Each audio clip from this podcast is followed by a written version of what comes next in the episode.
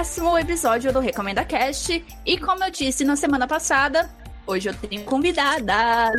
Meu squad favorito, minha gangue de amigas veio me ajudar a fazer recomendações de histórias em quadrinhos, né? Porque a gente tá com, com recomendações bem variadas aqui antes de eu apresentar minhas ilustres convidadas, esse episódio é um episódio que faz parte da iniciativa O Podcast é Delas de 2019. Eu vou explicar rapidamente o que é a campanha. Ela é uma iniciativa criada para inserir e promover mais mulheres na mídia podcast. A campanha ocorre sempre no mês de março e essa já é a terceira edição. Para encontrar mais podcasts participantes, procure pela hashtag O Podcast é Delas ou O Podcast é Delas 2019 nas mídias sociais e siga o Podcast é Delas.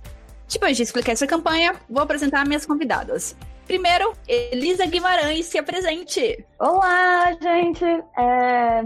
Eu vou me apresentar, tipo, com trabalhos, né? Eu acho, não sei. Já fiz quadrinho, já ilustrei livros, já trabalhei com muita coisa, com narrativas visuais, né? Com questão com animação, essas coisas. Mas meu coração tem um carinho especial pelos quadrinhos. Sempre mudaram o meu mundo, né? Então é muito legal participar aqui desse programa, poder falar um pouco das meninas, né? Das mulheres maravilhosas que me inspiraram também nesse sentido. Também aqui com a gente está Vanessa Gomes. Vanessa, se apresente para todo mundo. Oi, muito prazer. É, bom, eu sempre gostei muito, né, de quadrinhos, inclusive foi isso que me fez também querer ser desenhista, sabe, assim, que me, ingressou na, nas ilustrações. É, e eu também fiz trabalhos nesse sentido, também ilustração de livro, um pouco de quadrinhos, e eu sou colecionadora. Então, assim, desde a minha adolescência, eu coleciono, tenho muitos, muitos HQs. No início era mais mangá, né? Comecei com os mangás. Eu ainda gosto muito, claro, né? É o meu favorito e tal. Mas, assim, ultimamente, eu gosto muito das graphic novels, sabe? Gosto muito dessas histórias é, curtas e principalmente das que lidam com questões é, mais humanas, né? Do, do dia a dia e tal. Bom, é isso. Depois a gente vai conversar mais. Sim. E a terceira integrante da gangue é Madeleine Mantovani. E aí, galerinha das interwebs, beleza? então, é, eu sou graduada em design gráfico, assim como todas as minhas colegas aqui presentes. E atualmente eu trabalho numa. Eu sou designer numa, numa estamparia. É, eu gosto de desenhar. Só que assim, gostar de desenhar é diferente de fazer isso bem, né? Então, eu também gosto muito de quadrinhos. É, eu gosto muito de lê-los, de me divertir. E eu sou totalmente o oposto da Vanessa e da Elisa. Eu já gosto de uma história assim que viaja na maionese. não gosto dessas coisas de dia a dia, não. Porque eu já vivo. Porque, gente, é, não, é sério, tipo. E, gente, já é minha vida. recatada do lar. não, mas não é isso. É tipo, ah, porque eu tô inserida no, no, no real, entendeu? Eu já tô vivendo o real. Pra que, que eu vou querer ler sobre histórias reais? Porque nunca é uma história real. Nunca, Madi.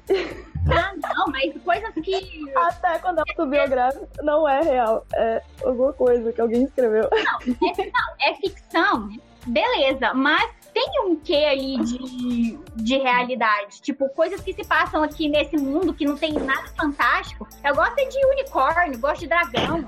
Eu gosto de ver a Daenerys queimando os exércitos, entendeu? É disso que eu gosto. Não, não toque em Game of Thrones aqui, senão vai gerar discórdia, por favor. Por favor. Oh, oh, oh, rolou uma polêmica. A gente nem começou a falar dos quadrinhos ainda. É, já, já tem polêmica aqui. Não, ó, hashtag Team Daenerys. Se bem que eu também adoro Jon Snow. Tá, é, depois de toda essa polêmica, apresentar a última, mas também não menos importante, integrante dessa gangue, Tainara Maciel. Oi, gente. É, meu nome é Tainara, eu sou formada em design gráfico, formei junto com as meninas. E hoje eu trabalho em uma assessoria de comunicação. É um pouquinho distante desse meio de mídias impressas em si, mas que não se distancia dessa área de comunicação. O meu contato com os quadrinhos também foi desde pequeno, na verdade, muito mais com o mangá do que com o quadrinho em si. O quadrinho veio mais tarde. Mas eu gosto de ler tudo. Eu acho que uma história boa, ela é uma história boa. Ela não interessa se ela fala de romance, de ficção, de dragão, de unicórnio. o importante é que ela me atraia. Se ela me atrair, eu, eu leio de tudo. Eu topo qualquer coisa. A Tainara fala de jeito tão mais calmo, tão sereno. Ela tá acostumada com as câmeras, gente. Com as apresentações feitas, bora começar a rodada de recomendações de quadrinhos produzidos por mulheres.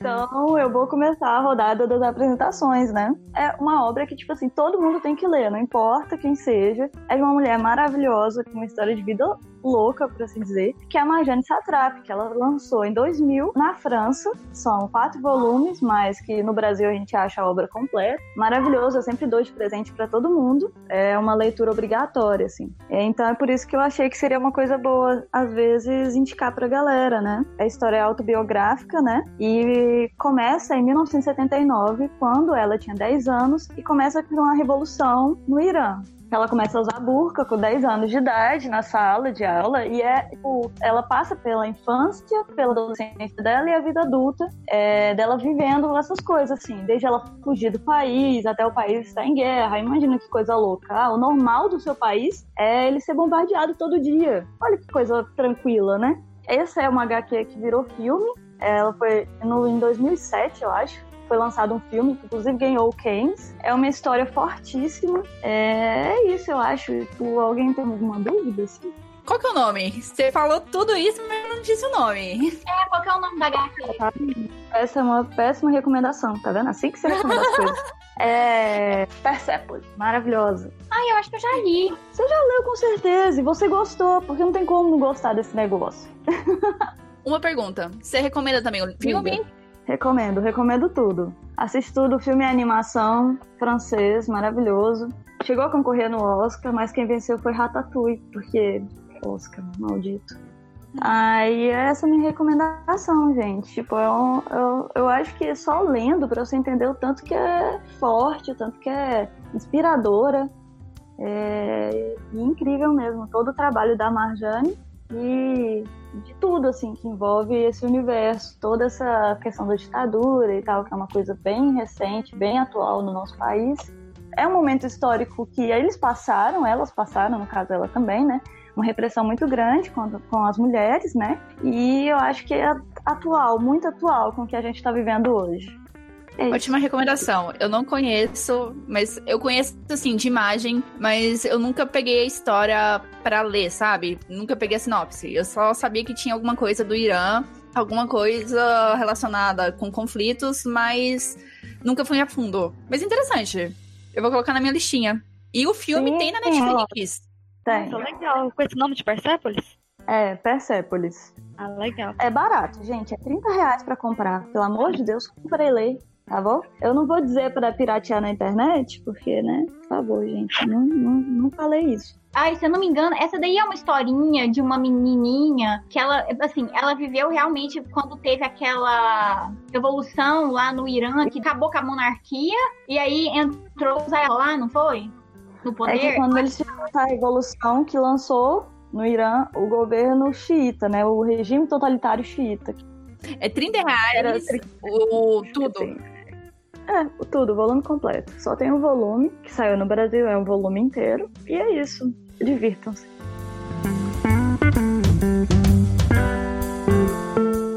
A próxima a recomendar é a Vanessa. Bom, então, é... primeiro vou recomendar uma HQ autoral, a Cerulha é linda essa HQ, sabe? Ela foi feita por uma quadrinista brasileira. Ela mora, inclusive, em Brasília. Ela colocou no Catarse, né? Foi assim que eu cheguei até essa HQ, ó. Apoiei no Catarse. Bom, a história é sobre uma sereia dos tempos atuais, né? Que se chama Cerulha. Ela tem miopia e ela tem um bichinho de estimação, um axolote cor-de-rosa. Bom, ela encontra um celular um dia, né? E ela se encanta com a tecnologia, o mundo humano tudo mais. E ela busca busca conhecer o mundo humano a partir daí.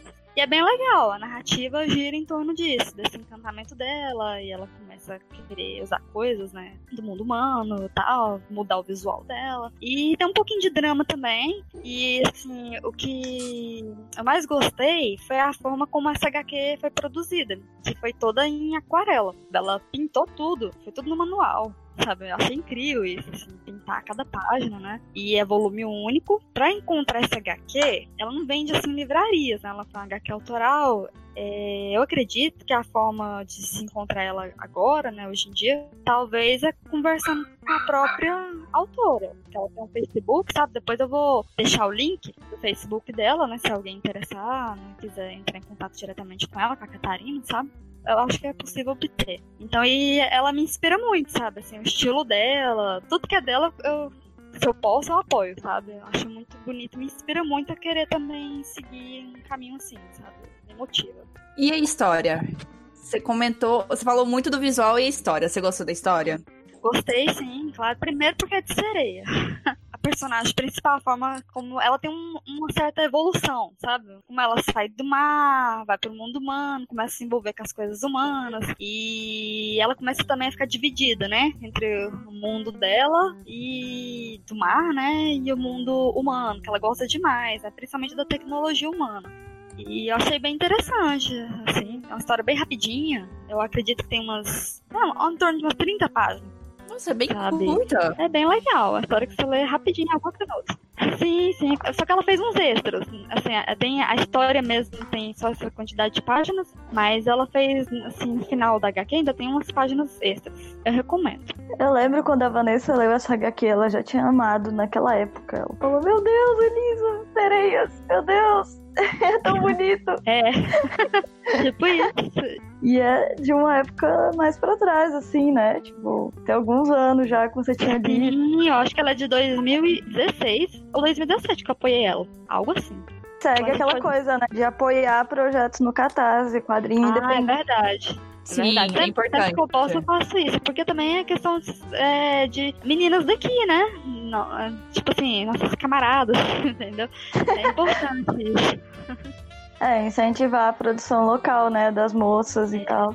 Não só das moças, né? De todo mundo. A gente aqui Ai. tá falando de autoras, mas é bacana ver conteúdo local sendo produzido. Não, com certeza, mas patrocina as moças. Eu, Mas se a história das moças for boa, a gente patrocina. E as moças são maravilhosas. Aquela coisa, tipo, faça quadrinhos com uma garota, entendeu?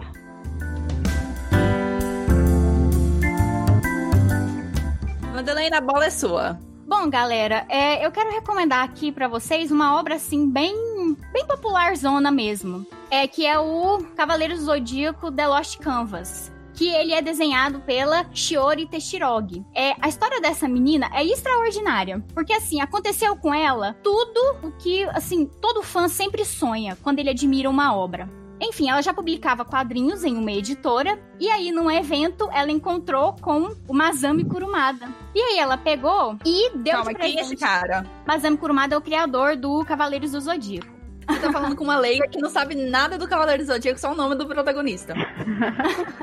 é, aí ela se encontrou com o Kurumada num evento e aí ela deu de presente um quadrinho dela para ele. Aí eu não sei, agora eu não me recordo se foi um quadrinho ou um desenho. Eu sei que o fato foi que ele gostou muito e entrou em contato com ela para fazer um spin-off de Cavaleiros do Zodíaco, que é esse, o Lost Canvas. E aí, o que, que ele pegou e fez? Ele deu para ela alguns eventos chaves e ela pegou e transformou no The Lost Canvas. Que, assim, gente, que história bacana. E o bom é, dessa história é que ela mostra um outro ponto de vista do santuário. Porque quando a gente vê a história original, a gente percebe que lá dentro tá tendo um conflito. E nesse não, nesse mostra como que o santuário tá funcionando, é assim, direitinho, e como que seriam os Cavaleiros de Ouro se eles não fossem os vilões? É como se a autora, ela meio que lavasse a alma dos Cavaleiros de Ouro. É, a historinha é aquela mesma, é quase a mesma do primeiro, quase. Que são os cavaleiros tentando proteger a Atena.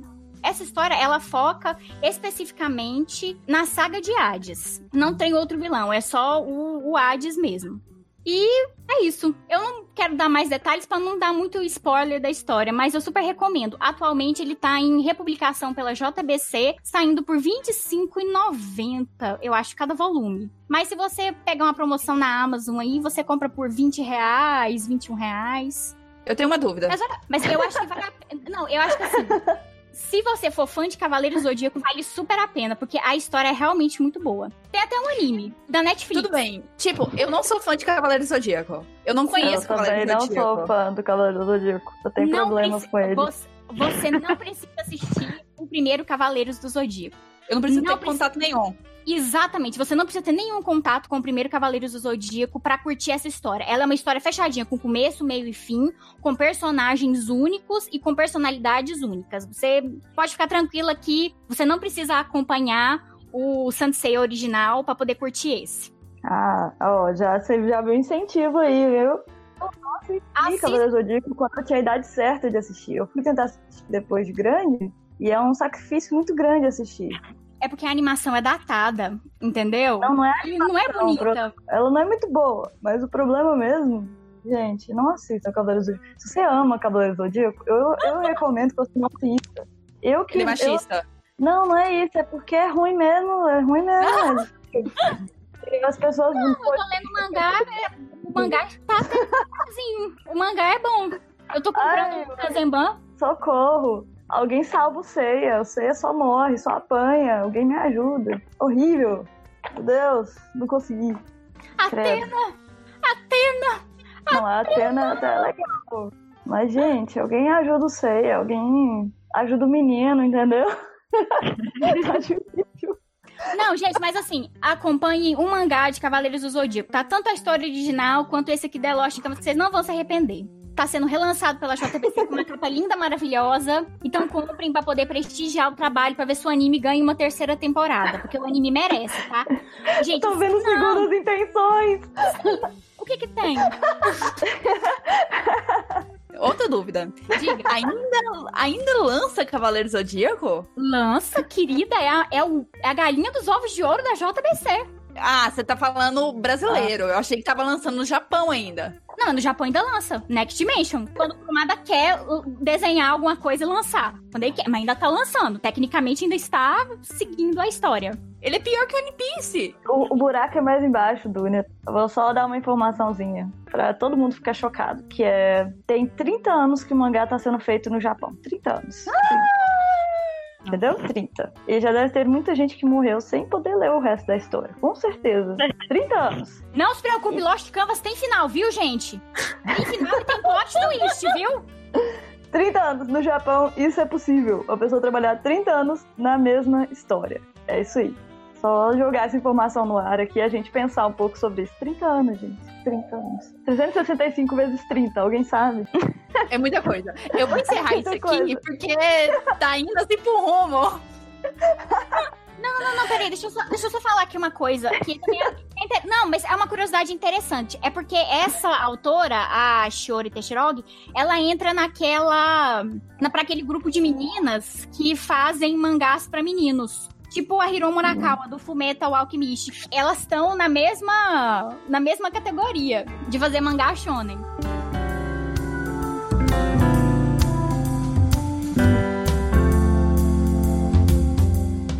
Quase terminando essa rodada de recomendações, Tainara, qual que é a sua recomendação?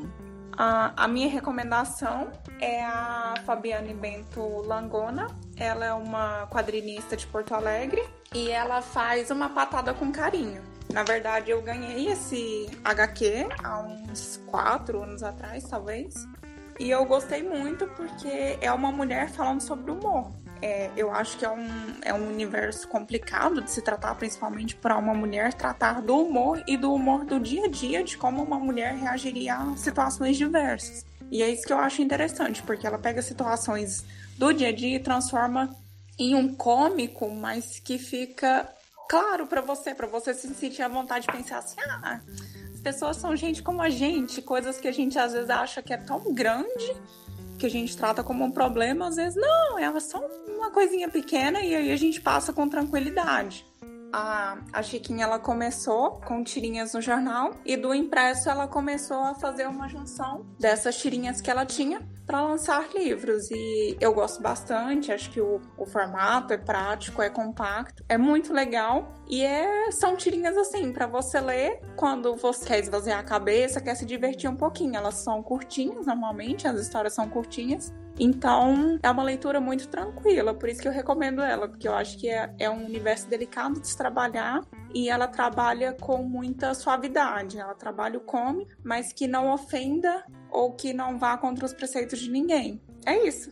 Parece fofinho. Parece uma pessoa de bom coração. Tratada com carinho. Tainara, eu queria te perguntar, é, o quadrinho, ele é todo de tirinhas? É, Dúnia, ela fez tirinhas na época do jornal. Hoje ela já faz pequenas histórias. Não chegam a ser ah. histórias, tipo um livro completo. Elas são pequenas histórias, na verdade, de umas cinco páginas, por exemplo. O quadrinho tem muitas histórias ou é uma coisa assim mais compacta? Do Uni, eu acredito que por edição devam ser umas 15 histórias. Então ele é uma versão média, versão mais compacta. ah, eu, eu tinha entendido que era só um volume, mas agora que você comentou, são várias histórias, são vários volumes. Sim, ela lança, eu acho que eu acredito que com o acervo que ela fez das tirinhas, ela começou a adaptar para pequenos livrinhos mesmos, para ela conseguir transformar isso numa mídia que ela consiga vender, tirar isso somente do jornal e transformar em uma mídia mesmo, só com o nome dela. Ai, que bacana! Depois eu vou procurar. é muito bom.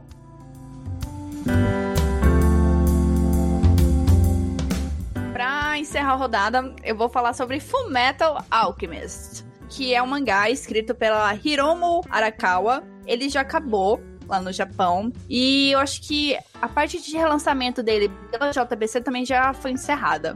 Qual que é a história de Fullmetal para você que vive numa caverna e não conhece? Fullmetal, ele conta a história de dos dois irmãos, Eric, que é o Alphonse, e o, o Edward, eles são alquimistas e eles estavam com a mãe, a mãe acaba morrendo e eles têm a ideia de fazer transmutação humana, uma coisa que é proibida pelas leis da alquimia, porque eles iam ficar sozinhos no mundo. O pai deles foi embora quando eles eram bem criancinhas, só tinha sobrado a mãe e aí eles arriscam nessa transmutação humana para ver no que que dá. Ela dá muito errado, né? O Alfonso acaba perdendo todo o corpo dele e o Ed acaba perdendo a perna. Porque o princípio da alquimia nesse universo de Fullmetal é que você tem que dar alguma coisa de valor equivalente com aquilo que você quer receber. Deu tudo errado, né? A mãe deles não voltou, não, tem, não tinha uma forma humana. E o Ed acabou perdendo o irmão dele. E no desespero, ele faz uma troca novamente pela alma do irmão, que ele aprisiona numa armadura. E assim inicia a busca deles para retomar o corpo de volta. O Alphonse, que é o corpo inteiro, e o Ed, que é o braço e a perna que foram tomados durante essa tentativa frustrada deles. E a história, assim, evolui para um negócio que era, entre aspas, simples, que era só recuperação de corpo, através da famosa pedra filosofal, para um, um esquema, assim, de conspiração governamental entre militares. Sabe? A Tiro coisa evolui. Isso! Muita morte. É, justo. Uma coisa que eu gosto muito do Fullmetal é porque ele foge bastante das histórias convencionais de shonen. Primeiramente, ele não se passa no Japão. Então, a Arakawa, ela montou todo um universo, tem toda uma mitologia dentro dessa história. Por isso que é bom. Sim! É, outra diferença é que não é só um protagonista, o Ed, ele tem um pouquinho mais de relevância, mas ele, tipo, 95% das vezes ele divide espaço com o Alfonso. Então são dois irmãos, eles são os protagonistas. O Fumeto, ele não tem aquela estrutura dos personagens evoluírem seus poderes, como tem muito em, em Shonen. Eu tô assistindo o Boku no Hero e tem isso. Ah, tem uma prova, eles ganham uma habilidade, aí passa para outra, ganha outra habilidade e vai nisso. Vai nesse ciclo de evolução. É. Fumeto não tem isso o protagonista oh. já é já é fodão. Sim. E outra coisa que eu também admiro nela é que não tem fanservice no mangá nem no anime. Que é uma coisa muito Sim. difícil de encontrar em shonen. Além de ser uma história incrível e escrita por uma mulher e desenhada por uma mulher, ela traz personagens femininas super fodas. Não tem como você desgostar de nenhuma delas e não tem nenhuma situação onde elas estão assim brigando uma com a outra para disputar, por exemplo, homens e essas coisas. A Arakawa, ela conseguiu valorizar muitas personagens. E além do que o mangá e o anime, eles abordam temas bastante adultos, né? Questão de guerra, a guerra lá de Chival, as consequências dessa guerra, a angústia, a culpa que as pessoas que participaram daquela guerra ainda sentem, a questão do poder, até onde você iria para conquistar as coisas que você quer, né? Os meninos, os, os irmãos, Eric, eles se confrontam muito com, com essa pergunta: até onde a gente vai para conseguir nossos corpos de volta? É, eu tenho uma pergunta para fazer. Eu quero Pergunte. saber se, eu, assim, se é relevante. Porque, assim, se é relevante, se isso é verdade. Porque eu fiquei sabendo que essa Hiromu Arakawa, no início, quando ela começou a publicar Fullmetal Alchemist, ela precisou usar um pseudônimo masculino porque ela ficou com medo de não ser bem aceita é, por ser mulher escrevendo um mangá para meninos. É, daí eu queria saber se isso procede. Eu nunca ouvi essa história. Ela não começou com um one shot? Tipo, tem até uma vibe meio fumeto assim. Tem uma galera que é meio bichinho também, meio. Sabe, que tem essa vibe de quimera, da alquimia e tal. Sim. E eu acho que ela já usava o nome dela nessa época. E foi o que lançou ela, assim, para conseguir o espaço do Fullmetal, né? Eu acho, assim. Pô, me corrija se eu estiver errado. Não, não vou corrigir, não. É porque é tipo, eu tava. Eu li num desses sites aí que é, soltam essas notícias, essas coisas que falam sobre esses autores. Um deles soltou isso e eu só queria mesmo verificar a informação mesmo. Ah, mas eu não sei, pode ser que tenha acontecido, pode ser. Então, Madeleine, é, quando eu conheci ela, ela já assinava com o nome normal, o nome dela. Não tinha esse negócio de pseudônimo. Então, eu não sei de onde veio essa história. Eu sei que a autora do Harry Potter, eh, depois ela criou um outro nome no, no outro livro, A Morte Súbita, mas aí foi por outro motivo, né? Foi porque. Não, ela... não foi o Morte Súbita. Foi o. Chamado do Cuco. Ah, achei que esse também tinha outro nome. O outro nome que ela criou, né? No caso, e parece que é o nome. Não, mas no caso dela, é, ela colocar as iniciais dela, J.K. Rowling, no caso, né? Foi pra, tipo, não deixar claro que era mulher, mulher. né? Uhum. Por isso que ela colocou, não, não colocou o nome, nome dela de cara. Assim, né? Entendi. O que a, a, Vanessa tá falando, Elisa, é que a JK ela soltou, tá soltando uma saga de livros de mistério que ela assina com um pseudônimo de Robert não, e alguma sim. coisa. É, Eu já vi também. isso, que ela tá soltando com esses pseudônimos, mas, tipo, no começo, ela realmente teve essa preocupação da questão de ser uma mulher escrevendo ah. e tal. Tipo, só que ela passou por isso de outra forma. Ela é, colocou, tipo, só colocou as iniciais do nome dela, né? J.K. Rowling, não dá para saber se é homem ou mulher, só pra não ter o, a questão, né, de da galera encher o saco. Foi a mesma coisa que fizeram com a, com a mulher de 50 tons de cinza, também que o, ela assina com as, as duas primeiras iniciais e depois o sobrenome dela.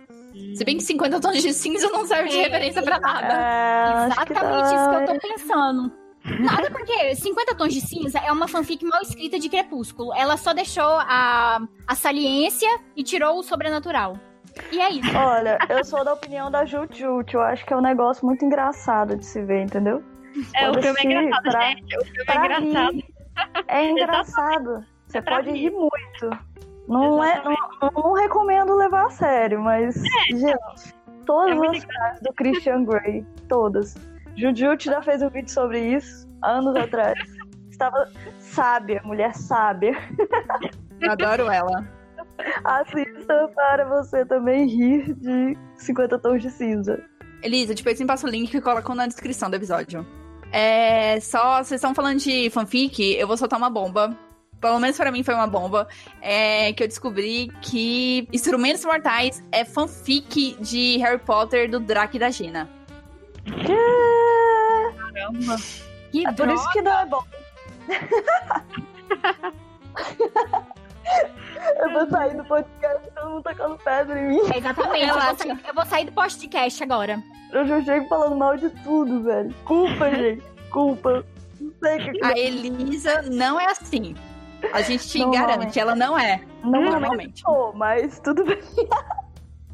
Não, ela, ela é, gente, é porque é, é, foi Belo Horizonte. Belo Horizonte deu uma nova perspectiva de vida pra ela, entendeu? Então, eu também, hoje em dia, eu sou bem mais aberta, liberta do que antes, né? A gente vai vivendo, vendo e acontecendo coisas na vida. É, é porque, gente, eu fui lá pra fazer o cinema de animação em artes digitais, lá em Belo Horizonte. Mas eu não sei, eu acho que é só. Eu acho que eu fiquei um pouco mais crítica com o tempo. Fica mais velha, você também fica mais crítica. Tá, agora é só pra encerrar mesmo. Eu vou realmente encerrar. Fullmetal foi lançado pela JVC aqui, no Brasil, com 27 volumes. Na verdade, ele foi relançado, porque alguns anos atrás há muitos anos atrás, a JBC lançou aquela versão titiquinha de dois capítulos por volume que era. Era meio. Sério, não, é, é, era bizarro aquilo. Depois desse fracasso. Não, não é fracasso. Depois dessa mal escolha de lançar dois capítulos por volume, a JBC decidiu lançar como se lança no Japão, que não sei quantos capítulos por volume, e deu um total de 27. Então vocês não têm desculpa para não comprar o mangá, porque tá todo completinho aqui no Brasil. E tem o anime na Netflix, tanto o Brotherhood como o original. Isso, eu vou acrescentar aqui uma informação de que é, a JBC repôs volumes dessa nova edição do Fullmetal Alchemist. Então, galera, aproveitem, vão lá na Amazon e façam a festa. Patrocina a gente, Amazon e JBC.